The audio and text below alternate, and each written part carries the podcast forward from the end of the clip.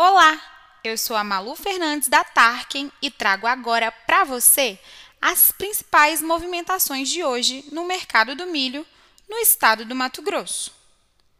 Oferta de milho spot retirado em Rondonópolis a R$ 85,00 a saca. Na região de Sorriso, indicação de oferta a R$ 82,00 no disponível e de R$ 77,00 na região de Tangará da Serra, também disponível. Como reportado, os esforços estão todos voltados para a colheita da soja, e a previsão é que siga dessa forma até o início do próximo mês. As chuvas seguem em todas as regiões do estado e já começam a ser reportadas pelos produtores avarias nos grãos de soja. No estado, observamos poucas ofertas de milho, e os produtores que ainda possuem o milho disponível para venda se dizem sem condições operacionais de embarcar o grão no momento.